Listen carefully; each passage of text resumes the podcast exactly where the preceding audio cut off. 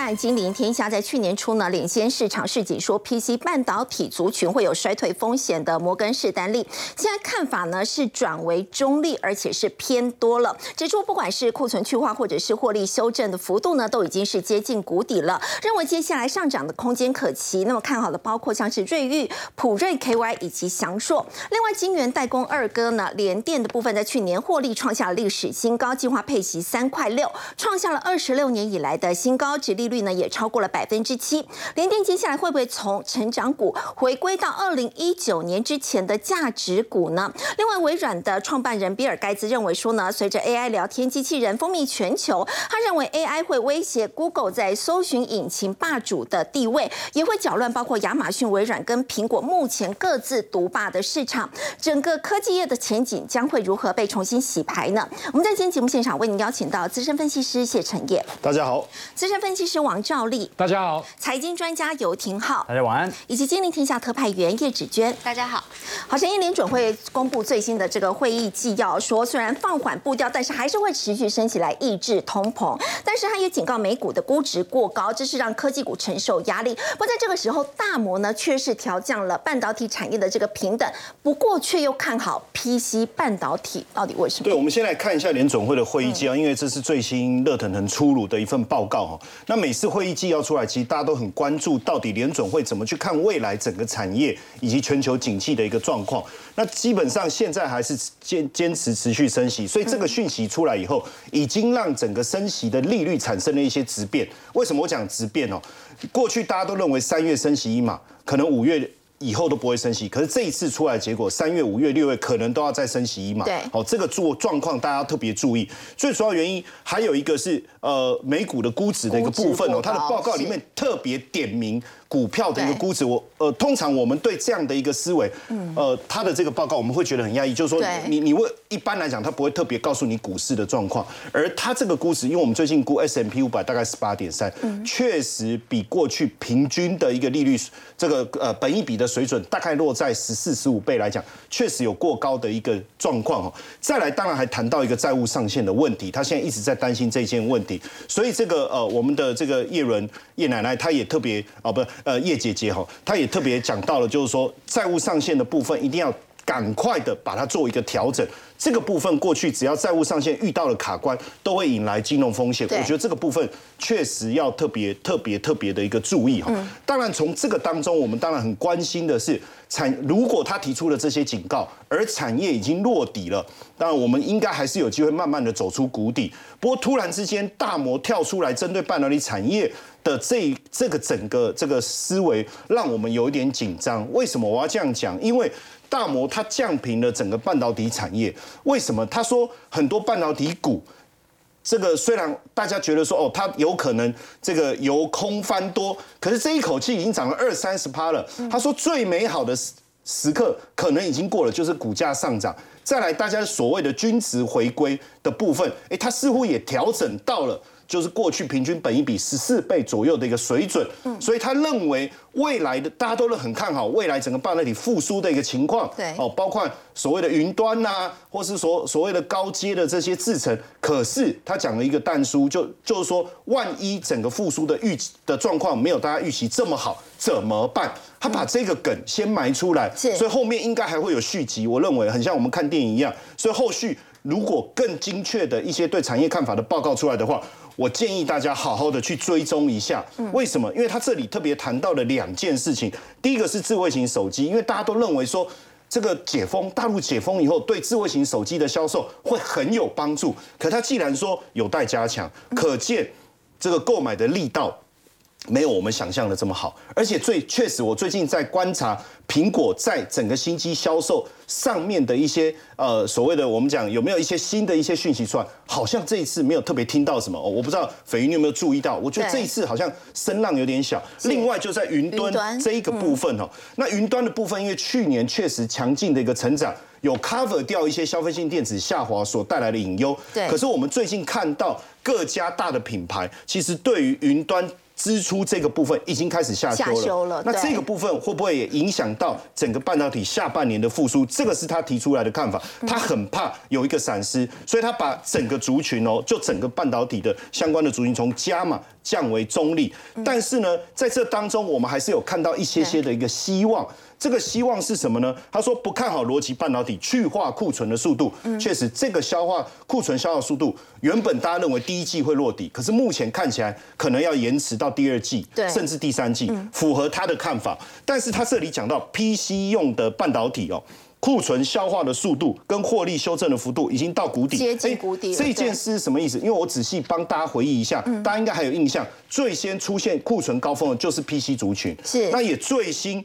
最先减少下游订单的这个这个呃下订单的也是 PC 用的半导体，所以它消化的速度确实比较快。那最近我有 follow 到联勇的法说，他其实就有提到一件事，他说啊面板啊这些啊确实这个复苏的状况可能没有大家想的什么，但是他说高阶 IT。高阶的 NB 还有电竞相关的产品已经出现急单，嗯，他有提到这件事情，那我觉得这件事情符合大摩对 PC 用半导体的一个看法，哦，所以在这个情况下，他就调升了相关的，比如说像瑞昱，哦，还有像这个普瑞享受，他也都看好，尤其是瑞昱，他把他的整个平等调到优于大盘。但如果我们仔细去看相关的类股，今天表现也不错，最主要原因其实跌升了。你如果去看他们几乎大跌，现在。呃，比如说随便讲一个普瑞好了，从两千多块到现在这个一千块以下的这个空间，其实有呈现出来，我觉得也符合大摩的看法。那当然在这当中。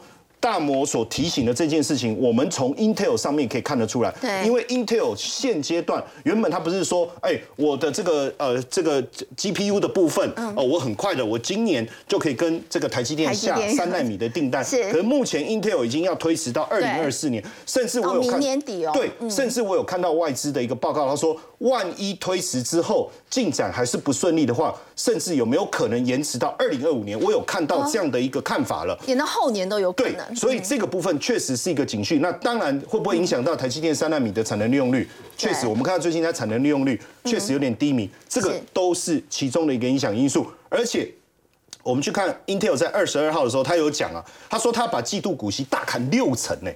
其实对长期的投资人来讲，Intel 基基本上你应该受影响冲击应该会比较小。那你大砍股息的原因是什么？十六年的新低耶，他讲的一个很清楚，因为我手上我要有足够的现金，为什么？因为未来我必须去思考我的整个资本策略，我要有足够的现金去做未来的一个发展。为什么？因为未来整个营运，我相信会有很大的一个问题哦。所以，呃，Intel 最近一个月股价，你看跌了。二十五趴哦，而且我要特别跟大家提醒哦，因为呃前几天这个呃美股四大指数的一个大幅的修正，对不对？其实 Intel 比这个修正还早发生，所以它其实在这之前就已经开始跌了，所以跟大家预期升息啦，或者是俄乌战争这个其实没有关系，所以本身来讲符合这个大摩整体的看法。但是呢，在这个当中我们也看到一丝的曙光哦。为什么？我们来看一下哈，我带各位去看一个这个产能利用率，因为摩根斯坦利说。PC 半导体的谷底已经过了，那我们要去确认这件事情。可是现在比较尴尬的问题是什么？我们没有办法看到第四季的财报。当然，如果我们能看到第四季或第一季的财报是最好的。我们目前只能看到第四、第三季。所以当时其实我有我在呃看这个资料的时候，我心里在想说，那如果第三季整个库存的状况没有下来。那那我们怎么去验证这件事情？哎，但是有趣的事情是什么？半导这样，因为刚才他讲到半导体的部分，还是有一些这个疑虑，对不对？确实哦，半导体到即便到第三季，整个存货周转天数还是居高不下，而且还在。缓慢的往上攀升，也就代表整个销库存的状况真的不如预期。哎，可是 but 注意哦，我特别喜欢用 but 这个代表一种转折嘛。我们看到电脑及周边设备，其实电脑及周边设备就是什么？我们刚才讲到的 PC 的一个部分哦。哎，既然在第三季。的时候，哎，因为他因为大模式，他现在讲这件事嘛，对不对？是，所以我们预期应该是第一季的整个周转天数会大幅度的下滑，对不对？哎，没想到第三季就已经先领先下来，对，所以有没有可能第四季在下滑的速度更快？然后我们第一等我们看到第四季的财报，甚至五月看到第一季的财报的时候，这整个库存周转天数都已经整个稳定下来。是，那如果是这样，真的就符合。大摩的一个讲法哦。那你说，哎，讲是这样，因为我们常常讲哦，就是说，呃，嘴巴说不要，身体倒是挺老实的，所以我们会去注意的是什么？就是到底他们的对于相关类股的买卖的一个情况如何？结果我们观察到，因为这个一定是先观察电子五哥嘛，因为它是最重要的，人保啦，然后包括和硕啦，包括伟创，因为呃，我特别举这三个，不是说只有这三个特别好哦，是因为太多了。那我们就以这三个来当例子哦。你看人保的部分，今年哦，今年哦，就一月以来，我们到目前为止其实真的都还看不到财报，对不对？嗯。可是法人已经买超了超过三万六千张，三万六千今年哦，那它不是突然大买，你看它是，如果我们从画面上来看，它是稳定的一个增加。好，这是一个。那当然你说除了这个之外。更重要的还是殖利率，也就是说，现阶段法人把这些我所谓的电子五哥当成一个高值利率非常好的存股概念。嗯，那在这当中，我觉得是一个我们叫打带跑的战术了，就是说，因为它修正的够多，殖利率够稳定，它现在买了，那未来可以赚殖率。就算哎如果没有涨，可以赚殖率；如果涨了，真的景气上来了，是不是赚价差？是。那这样的一个情况普遍发生在相关的个股，你看和硕。今年法人买超多少？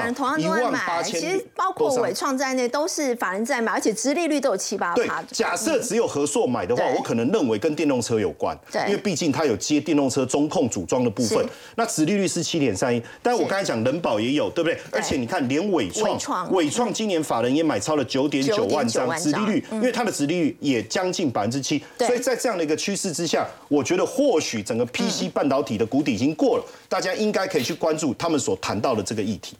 好，虽然半导体目前来看呢，杂音还是很多。不过呢，大摩摩根士丹利现在认为说呢，因为在打消库存这样一个情况之下呢，其实这个 PC 半导体呢，似乎有谷底已经过了这样的一个情况哦。我们要请教挺好，这个大摩是把半导体的投资的这个观点由加码。降到中立，但是看好的是 PC 用的半导体这样的一个说法，您会认同吗？我延续着刚才陈彦哥的说法啊，其实大摩里头还有一份报告，它当中的条件以及它的设定没有提到。第一，它并没有因为对于整体半导体产业的降频而影响到台积电的目标价，它仍然把台积电目标价定在七百块台币，这就是第一件事情。它最看好的还其实还是它看好的还是台积电，就是先进制程是不受影响的。是。第二点，它对于我们所看到的 PC 相关的半导体品牌商，其实。很重要的原因是因为它的销库存比较来得快，所以预估会有一个反弹。那至于我们过去所看到几个月度啊，你看到买了很多电子五哥啊、高值利率概念股啊、广达、伟创、人保啊，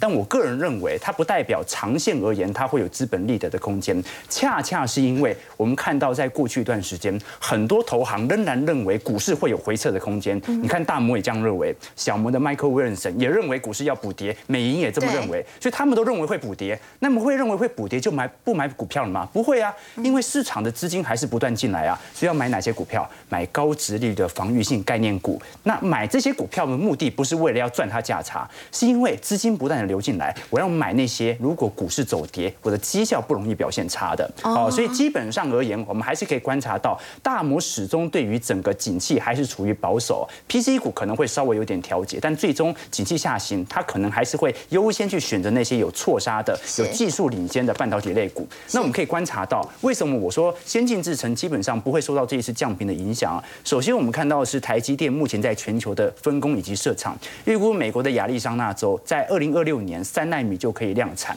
那德国现在在商定规划厂区啊，预估是针对车用晶片啊，来特殊车用晶片来进行设置。那目前南京厂就依序啊持续进行成熟制程的扩厂。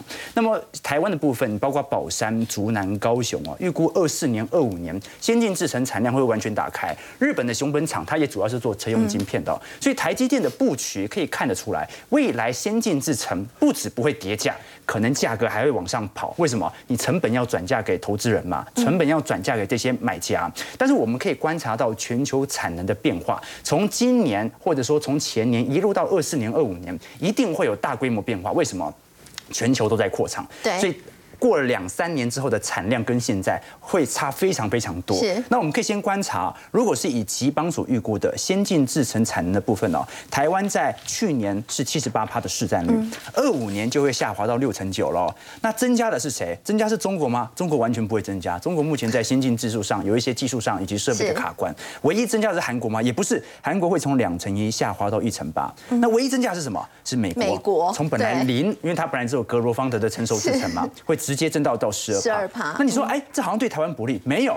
这十二趴有十趴都是台积电的产能呐？为什么？因为目前到美国设厂的先进制程只有两家厂商有能力生产先进制程，一个是三星，一个是台积电。台积电，三星是德州厂，但是台积电目前产能最大，所以大家可以理解哦。虽然台湾的市占变小了，但是美国的营收最后还是进到台积电的财报，所以这个部分是完全不受到任何影响的。大摩其实在报告当中也特别提到这一点了。我们真正要关心的是什么？是成熟制程的报价以及它的叠加压力。我们可以观察到，如如果是以总晶圆代工的产能，台湾从去年的四成七，二零二五年就会下滑到四成三。韩国也会从一成三下滑到一成二，美国甚至增长也仅仅只有一个 percent 不多。那唯一会增长的是哪一个国家呢？就是中国市场。大陆，嗯，它会从两成四上扬到两成七。为什么？因为我们可以看到，中国目前上海华丽和中心扩厂的速度是非常之快速的。我们来观察一下这张图表，是我们看到的全球几大晶片半导体厂每个月的月产能哦。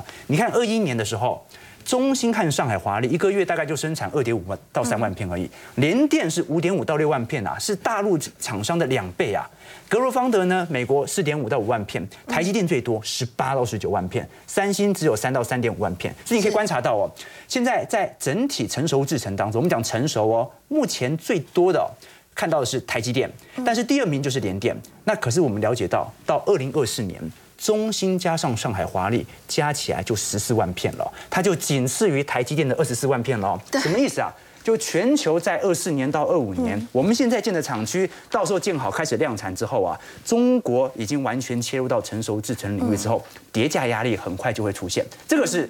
我们在中长期比较担心的一个部分，他们现在美国打压之下没有办法发展在先进那一块，所以他们就是锁定成熟制成的部分。没错，所以你看到这个产量哦，它是完全大过于联电的。对，那这个时候我们都很清楚嘛，中国只要拥有某项技术之后啊，它变成红海竞争是迟早的事情啊。那预照目前的厂区，大家在前两年建的厂，差不多二四年、二五年就要开始量产了嘛。所以如果景气即便好转哦，到时候的叠加压力仍然很大。所以我们短期内是看什么？短期内是看台湾的产能利用率。我们看到台积电、联电目前产能利用率大概已经下滑到八成了，从本来百分之百嘛，那世界先进更低啊，现在来到接近只有五成而已。所以我们可以了解到，短期内我们当然是可以熬过本轮的这个产能利用率的库存下去下行的一个循环，但是呢，可能到年底或者到明年初，这个复苏就会来。但是更长期的其实是属于中国大陆成熟制程切入的一个景象，这对于联电和世界先进的压力才会更大。那我们继续往下看，来了解说那。联电到底本身从体质财报来看，因为这一次哦，其实联电昨天公布配息嘛，我还蛮讶异的，挺好，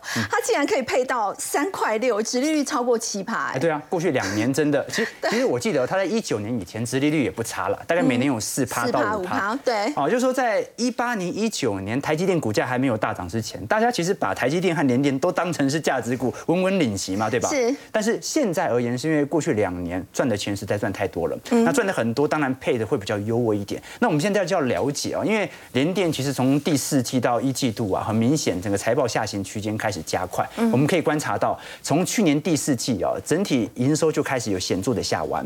那从每股盈余来看，你看赚最多钱是去年第三季，一个季度第三季赚了二点一九块，今年一季度大概连一块钱都不一定赚得到了哦。毛利率也在高速下滑当中，那当然也随着估值、本益比也在快速的下修。所以我们基本上可以理解说，半导体的带货潮最好的那段时间。肯定已经过了，过了。那我们就预设它会回到一九年以前的水准好了。那来以此来预估。那当然有些人说，那可是中国大陆成熟制程，那叠加压力很大，会不会到时候没有毛利率啊？毛利率比一九年还低？我反倒不这么认为啦。因为我们目前看到国际半导体的政治格局啊，美系厂商它是不会去采用陆系厂商生产的半导体的晶圆的。所以呢，你就变成了，即便成熟制程大陆已经切进来，那可能大家毛利率稍微会降低，但是美系厂商、欧系厂商。仍然会采用联电，电，要不然现在到新加坡市场干嘛？如果联电早就已经很清楚，以后是中国大陆的天下，它就没有必要再进行扩厂了。所以说明未来的半导体晶圆代工其实会有两种价格，一个是入系品牌自己供应内部的价格，另外一个呢是属于欧美品牌。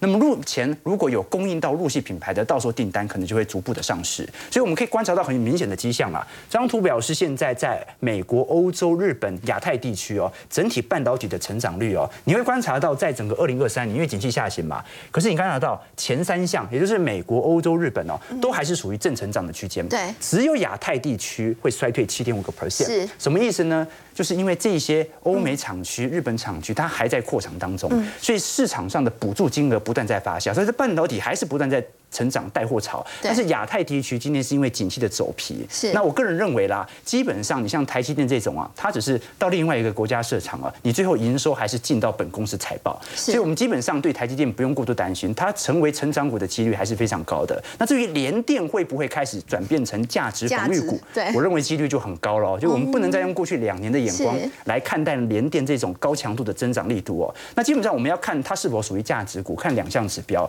第一个呢是看它的股价净值比。也就看它的基期高还是低。我投资价值股，它的基期不能太高，不能吹太大的泡沫。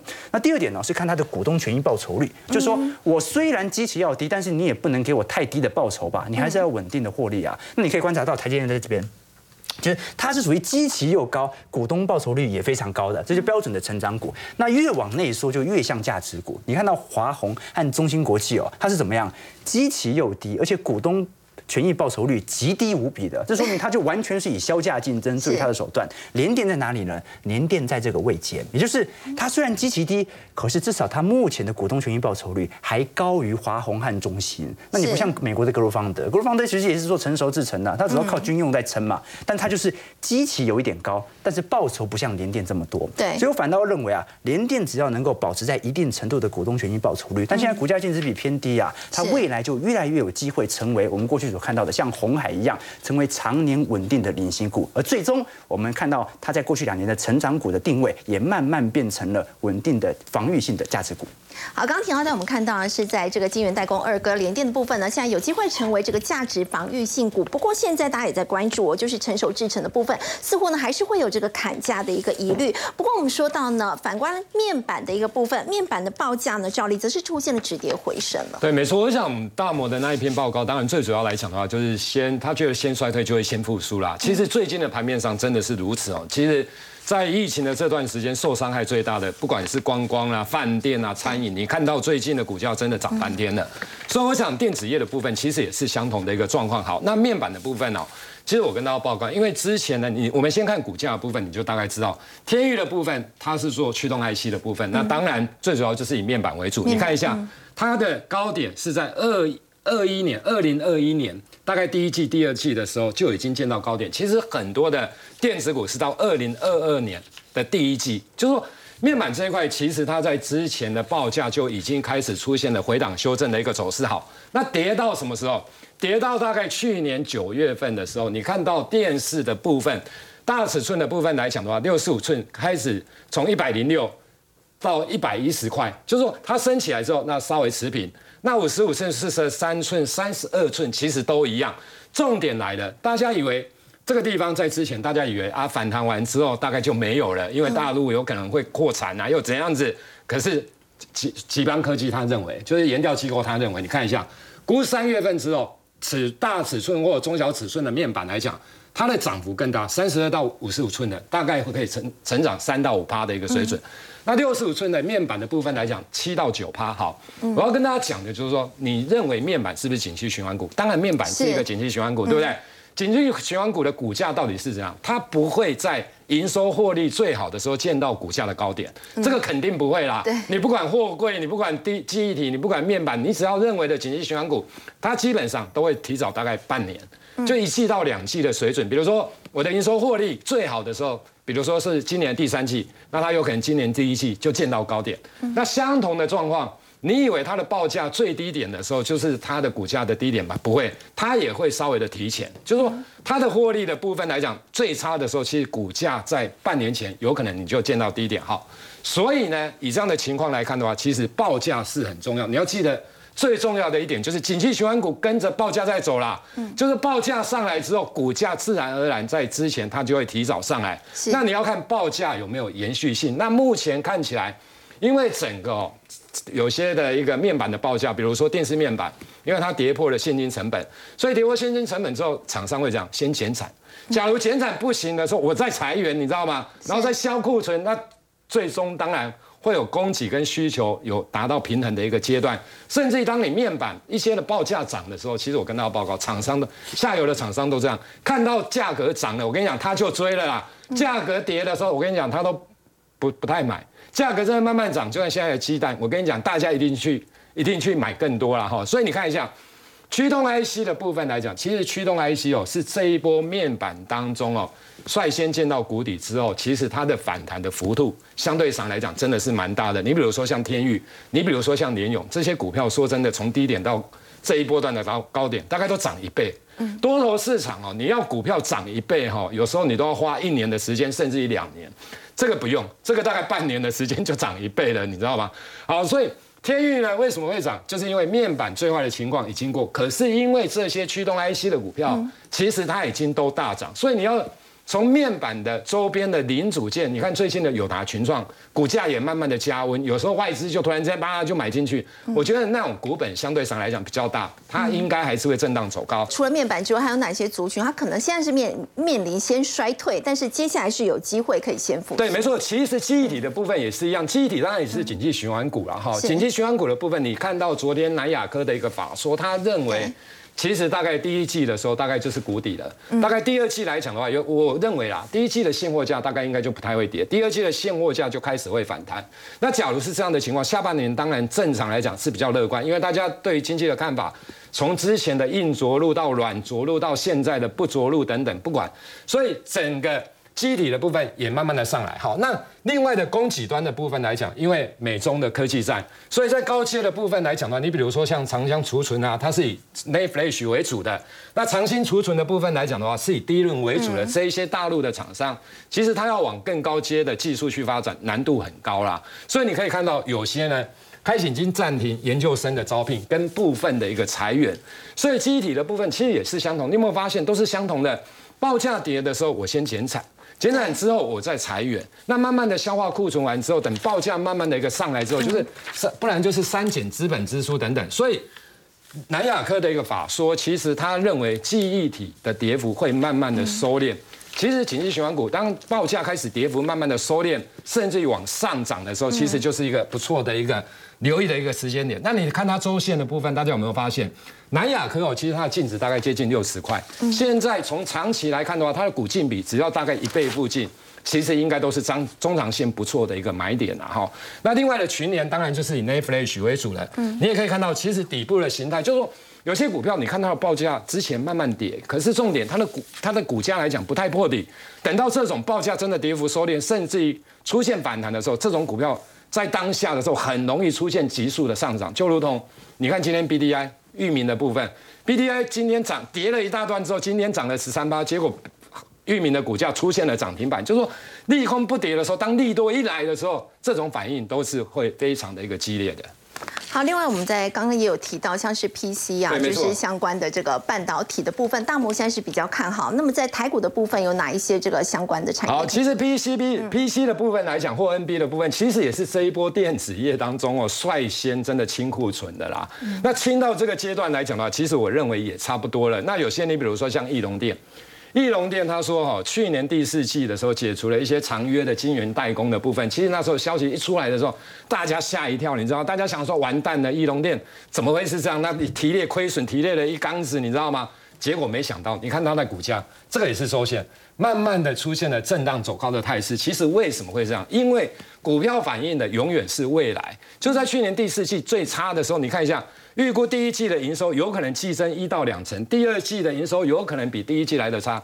其实今年有些的电子业哦，第一季来讲很多都还是比去年第四季差。今年第二季能不能比第一季好还不一定。可是因为它已经先提列了一些损失，所以你可以看到 Q1 的 QOQ 成长，Q2 的 QOQ 也有可能会成长。所以假如说以这种形态来看，就是说未来是一季比一季好的。那当然你可以好更多，那当然股价上涨的幅度更大。可是你所以你只要不衰退，其实股票基本上来讲，未来不衰退，其实股票基本上它不容易破底啊，除非全球出现比较大的风险。好，那瑞昱的部分，其实因为它也是在所谓 WiFi 里面哦，在网通这一块，其实它也有技术的一个优势啊，所以在这样的情况之下，你有没有发现股价来讲也是相同的状况？大摩也开始慢慢看好在 NB 这一块有。WiFi 的部分来讲，技术优先的一个瑞昱的一个部分。好，那另外的，其实讲到这些之外哦，我个人觉得，你像宏基哦跟华硕，为什么？因为大家不要忘了，去在去年第一季的时候，其实巴菲特买过惠普啊，那时候他也买了一一缸子的惠普，然后大家觉得就说，哎，你怎么会去买这个？因为他的因为惠普毕竟是全球最大的，哦，市占率最大的。那我觉得巴菲特有一个想法，他就是价值。所以我觉得哦，其实你像宏基。你像华硕等等，其实这种股票你也不要把它视为是成长股，它就是一个价值型的股票。那价值型的股票你应该怎么做？就是大箱型的操作，就是说，当万一真的股价哎不要不要要跌到脚这个地方，我觉得会是不错的买点。因为为什么？因为你像宏基啦、像华硕等等这一些哦，其实第一个它的本益比不是太高啦。嗯。那全球市占率它也有，另外一个就是他们其实哈，像宏基、华硕，他们都转投资非常的多。你比如说像宏基就有转投资云端啊、治安啊、AI、人工判读等等，所以其实它的题材性也都是蛮多的啦。那华硕的部分来讲也是一样，也要跟 AI 有关。那目前华硕的部分每股净值大概两百九十一，前前三季去年加二十四点九三，也就是说，其实这些股票我觉得跟代工，NB 代工啊，人保啦、伟创这些有异曲同工之妙。其实现在除了这个大摩摩根士丹利呢是看好这个 PC 半导体之外，包括其实在最近法人的买盘的确也有进入到电子五哥上面这样的一个情况。其中像是伟创，伟创的这个子公司在伟影的部分呢，那去年每一股就大赚了八十一块钱呢。那么计划配发现金股利呢是高达了五十块。那么伟创董事长我们就要特别提到林宪明了，只觉他当初呢其实从这个宏基分。加出来的时候，原本搭。并不是很看好它，但是它却可以让公司的营收成长十几倍。其实从现在开始一直到三月底，也就是上市公司公布前一年的财报的数字出来之后，同一时间大概也会公布，那它会配多少息？那这一阵大家就会发现，只要公布出来的数字很漂亮，那隔天股价一定都会很强势的反应。例如今天我们刚刚所讲的这个尾影，昨天公布出来说，它预计每股要配发的现金股利是五十块钱，历史新高。今天马上它的股价是攻上涨停板，站上站上了九百元大关。好，那尾影的这个部分啊，呃，算一算，其实它应该，你应该把它认定为是成长股，但是它这样子算一算，它这样的殖利率大概是五点五趴。我是用它今天涨停价下去算的话，大概是这样五点五趴这样的左右的一个数字。好，那其实尾影呃有讲到了伺服器，现在其实有很多的声音在想说，哎，呃，很多比如说你看到微软或者看到 Facebook、看到 Google，好像有对于呃伺服器资本指数有一些杂音的感觉。但是其实尾影在昨天他也同时公布说，他对于他他要扩厂，他对于他的美国厂、马来西亚厂，他在今年他还要再去增资一百三十五亿去扩厂。好，所以其实基本上看起来，这个伺服器感觉前景好像还不错哦。呃，对，应该是说对维以他自己本身的认知啦。那另外除了你说今天股价涨停板，除了他公布五十块之外，当然现在马上我们要放廉价的同时，在西班牙会有 MWC 大展。好，那到时候呢，维影也会去参展了，他会拿出新的伺服器的解决方案来给市场来看。那刚刚讲说。讲到尾影，一定要先从伟创开始讲起。那如果要从伟创开始讲起，可能就要先从宏基开始讲起。好，我们来先来看一下呃之前的这样的一个案例。之前呢，呃，我们都知道说伟创是从宏基出来的嘛。对。那个时候其实宏基也碰到了一个品牌跟代工业务冲突的一个困境。好，那个时候是总经理的林宪明他自己就跟董事长说：“那我们分家吧。”啊，但是呃这件事情当时在他们公司造成离职率居高不下。为什么？你你是一个工程师，我原本在宏基里面。我是一个品牌厂的那个研发工程师的概念。我突然，我如果被调到伟创去的话，我就变成是一个代工。代工的工程，那感觉其实感觉是不太一样，一个是品牌嘛，一个是代工，所以那感觉不太一样。所以他们也说，当时他们分家的时候，桌上每天都有好多好多的辞呈，以至于主管很害怕来上班。那个时候林宪明出了什做了什么事，他就开了一个 Simon Talk，他的英文名字啦。他每一个月就会写一篇亲笔信给他的员工，去沟通呃公司未来的愿景。其实这件事情是对的，因为你总要让你的员工看得到他未来。的愿景嘛，要不然人家怎么待得下去？那同一时间呢，他其实每天早上会跟员工，包含核心幕僚、意见领袖、创意团队来吃饭，七七七点半吃到九点多，他自己一个人要吃三份早餐，在那个时候。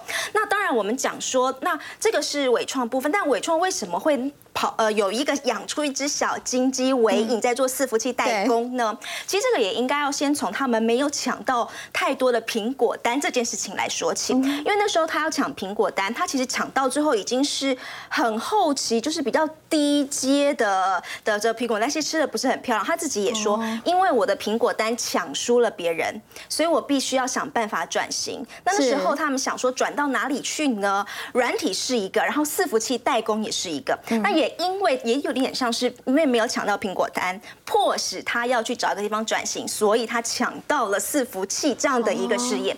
但是也有一个故事哦，大概是二他自己讲，他说二零一一年那个时候是脸书跟 Google 跑来找他，希望他们帮他做资料中心的代工。那个时候他其实也很挣扎。因为一开始，比如像 Google 他们的代他们的伺服器的资料中心要代工，他可能会给 Dell，可能会给 HP，然后 HP 他们再把单给呃伟创来做。但现在上面的客户直接绕过了中间来找他的时候，他可不可以做？他当然可以做，是。但会不会得罪你原本下单给你的 HB 下单给你的 Dell？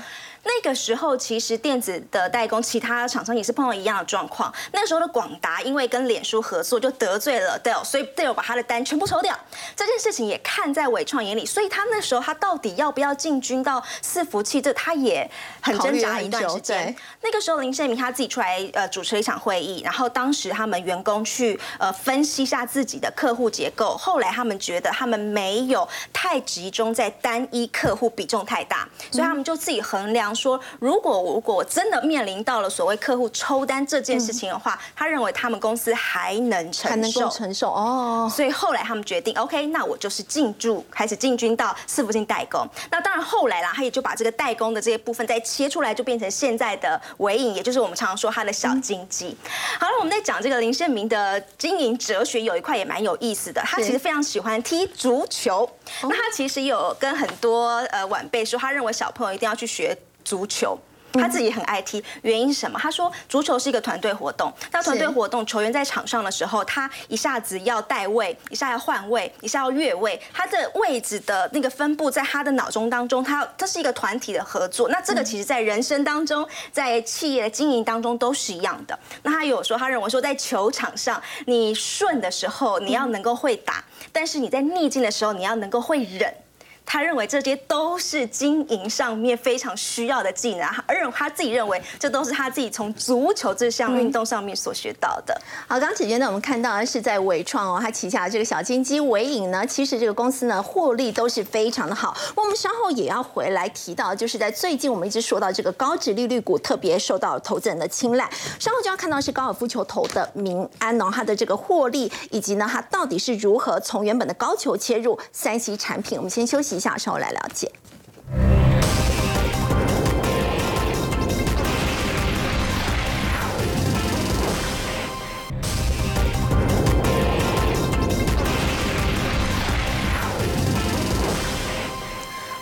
高值利率股呢是相当受到投资人的青睐，像是高尔夫球头的民安，它就是典型的高值利率股。我们要请教芷娟哦，它是如何从原本是做这个高球的，但是到最后竟然可以切入三 C 产品，甚至还可以做运动鞋。好，同样我们就说最近的股价里头，只要是冠上了高值率，就是它一公布那个股息出来，大家很兴奋，说股价就会立刻反应。不过要先说，民安目前它的股息还没有公布，不过它的呃小小也是算小金鸡啦，它所专门做呃高尔夫。球那颗球，它的子公司明阳是已经先公先行公布了，那它预计要配发六点一元，换算一下它的股价的话，大概是呃，直利率的话大概是六点五趴，所以你就看到明阳今天的股价好啦，涨了百分之五点八，那大家就开始在想象啦，那它的母公司民安呢会配出怎么样的一个数字？所以以今天来说，它的股价一样是涨了百分之五点四五。好，那我们就说高尔夫球，那明安它是做那个球杆嘛，那那个头对，然后呃明阳是做那颗高尔。夫球的球。那大家都说高尔夫球是疫情时候的受惠股，为什么呢？因为他们说这是一个很完美的社交距离可以做的运动，对你不需要像打篮球这样我们要腻得很近。那而且他们其实之前也有一个统计，他说在呃疫情，因为疫情，然后呃大家出去外面开始从事高尔夫球的新，就是新加入高尔夫球，在美国市场来说，一年就增加了三百万人这样的新手进士，所以他们就认为呃疫情是对高尔夫球产业一个非常好的一个算是推动力。那所以也因此我可以看到他们的营收数字，包含配鞋数字，现在目前看起来都很漂亮。那刚所说的这个民安，它算是应该可以说是运动器材唯一还切入到三 C 产品的厂商，因为运动器材进入到好。那以它来说，呃，我们它它知道我们都知道说它做那个的话，它的是那个碳纤维复合材。嗯，那这样子的一个，它可以进军到什么地方呢？它进军到笔电的外壳，还有平板的保护套。当然，他也说了，他说这是因为他的美国消费性电子大厂请他来帮忙做。那时候他也说，哎，感觉。我不太会做，或者他也没有第一时间没有把握，就他的客户回答他说你不做后，我们就没有东西可以卖了，所以他就是头也洗下去，就真的去做。近几年他还做到什么？做到了运动鞋。呃，马拉松选手他们现在连连破纪录，他们说里头有一个吸震的一个叫也是碳纤板，让他的比赛非常有神助。之前还曾经有在想说，哎，是不是有踩到什么样的呃竞技？就后来也没有。那现在除了跑马拉松之外哦，现在也要可能包含像打篮球的鞋子也会进去。那除了这个之外，他们其实现在刚刚我们讲他的子公司名扬是做呃那个球的，他们也有说，其实你知道那个高尔夫球外头非常非常的薄，那它其实一咪咪的那种射呃塑胶射出要去做高尔夫球的球非常的薄，那也是一个非常强的一个技术，所以他们现在也有在想说，那就名扬的部分用这个技术，他们想要进军到耳机产业里头。耳机，对，也就是说他们现在其实有点跨跨行斜杠的概念，从原本的体育器材，然后也要。进到三 C 产品，其实订单也很多。像一开始你刚刚提到的，他就是在消费性电子大厂要请民安帮忙做一块这个复合材料板，但是一开始是几百万片，后来就变成几千万片哎。对，这些他老板也有说他们会做这样转型。其实有的时候也就是在逆风的时候，他们认为他们的产品结构线要能够广，这样子碰到黑天鹅来的时候，他们才有抵御外在那样子的一个能力。好，刚子娟带我们看到是在高值率股民安的一个部分，我们稍后要回来关注的是在主计处。主计处呢公布了一月份的失业率哦，那么在创下了二十二年的同期新低。现在为什么感觉台湾的失业率竟然是比美国还要高呢？我们先休息一下，稍后来了解。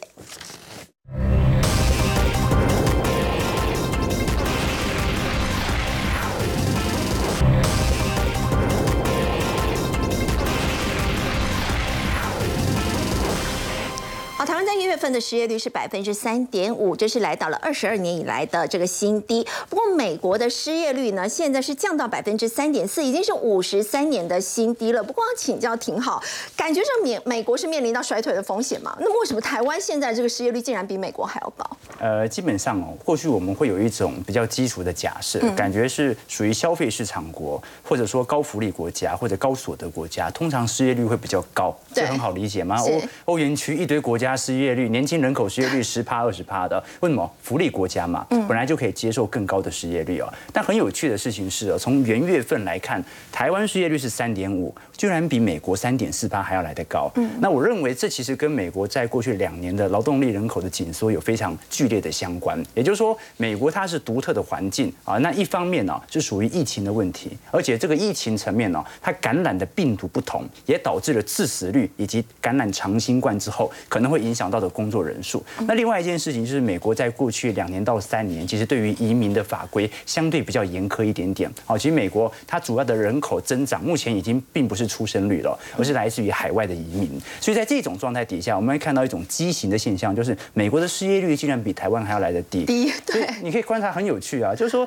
过去几个季度，我们观察的现象好像都是裁员，那怎么越裁失业率越低呢？感觉就业市场还是很热哎。对，因为大家所聚焦的裁员讯息，大部分都是集中在科技业，所以你看到的都是微软，看到都是阿发贝啊、苹果啊、Google 啊这些，可能会有一些在呃人员上的轮替，但是你几乎很少看到星巴克或者麦当劳决定要进行裁员，原因很简单，因为目前服务业在美国是极度缺工的，而科技业我们很清楚，科技业不管是在台湾还是美国一样，它都是冰山一角，它永远都是少数，它所得虽然很高，但它永远都是少数，真正影响到失业率的并不是科技业，所以细股裁了十万人、二十万人根本没差，为什么？因为目前美国的失业人口啊。呃，整体我们看到的，在呃服务业层面啊，大概占了九成以上，所以你可以了解到，基本上科技业的裁员它是不会影响到失业率的下滑。好，那回过头来，为什么美国失业率会低的低到这种极端离谱的现象呢？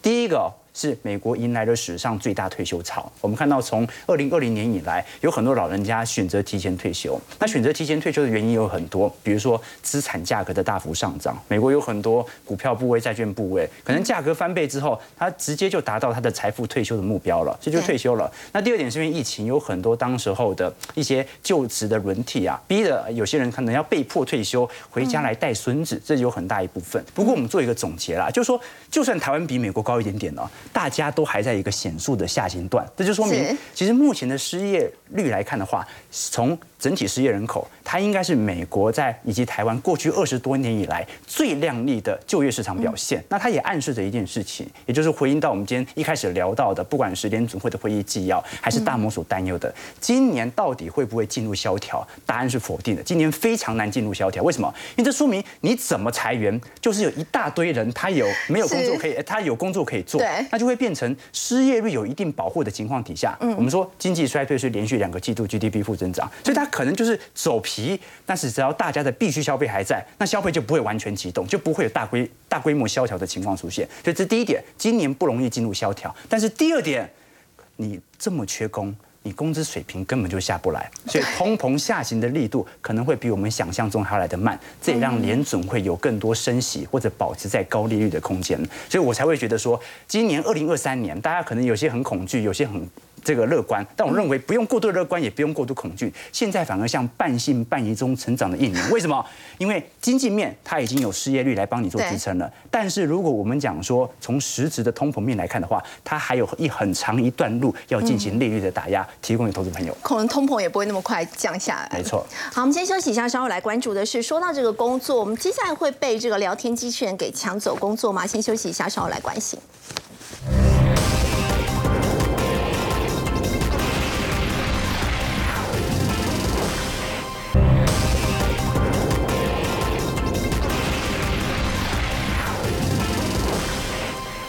会被 Chat GPT 这个聊天机器人给抢走我们的工作吗？因为现在微软创办人呢，比尔盖茨就说 AI 会威胁 Google 的搜寻引擎龙头的这个地位，甚至说整个 AI 呢都会来搅乱科技市场。因为比尔盖茨是属于科技界的大佬，他的言论一向会引起大家的关注。他特别讲到，因为他是微软创办人，那这么长的时间占据了整个科技业的一个发展。他既然说。他当然，他讲说对 Google 是一个威胁，我们可以理解。对。但没想到，他也认为会扰乱亚马逊、微软跟苹果 各自独霸的市场，所以他并没有认为 ChatGPT 对微软来讲是不是真的是一件正面能够激励的好消息？为什么这样讲？我们去想一下，搜寻我们上 Google，对不对？那说实在的，其实亚马逊也是一个入口网站，我从那个地方去搜寻我想要购买的东西或者是服务。对我们来讲，我们日常生活当中很多文书相关的应用，对，对我们来讲，苹果它可以提供我们很多日常生活 A P P 上面的一个辅助。如果未来有一个很厉害的一个助理，这个 A I 助理，我只要问他说我要做什么，他可以协助我购物规划跟撰写文件。比如说我跟我四月要跟。这个这个紫娟要去法国十二天嘛，对不对？那我我就跟说，哎，紫娟，那我们就请这个 Chat GPT 来帮我们规划一下我们法国的行程。我只要这样跟他讲，我把我的预算告诉他，他可以完整的把我们要走的路线、要订的饭店以及要购买的机票的路径全部帮我处理好。请问一下，那我还要上网去浏览吗？那我还要去找 Siri 吗？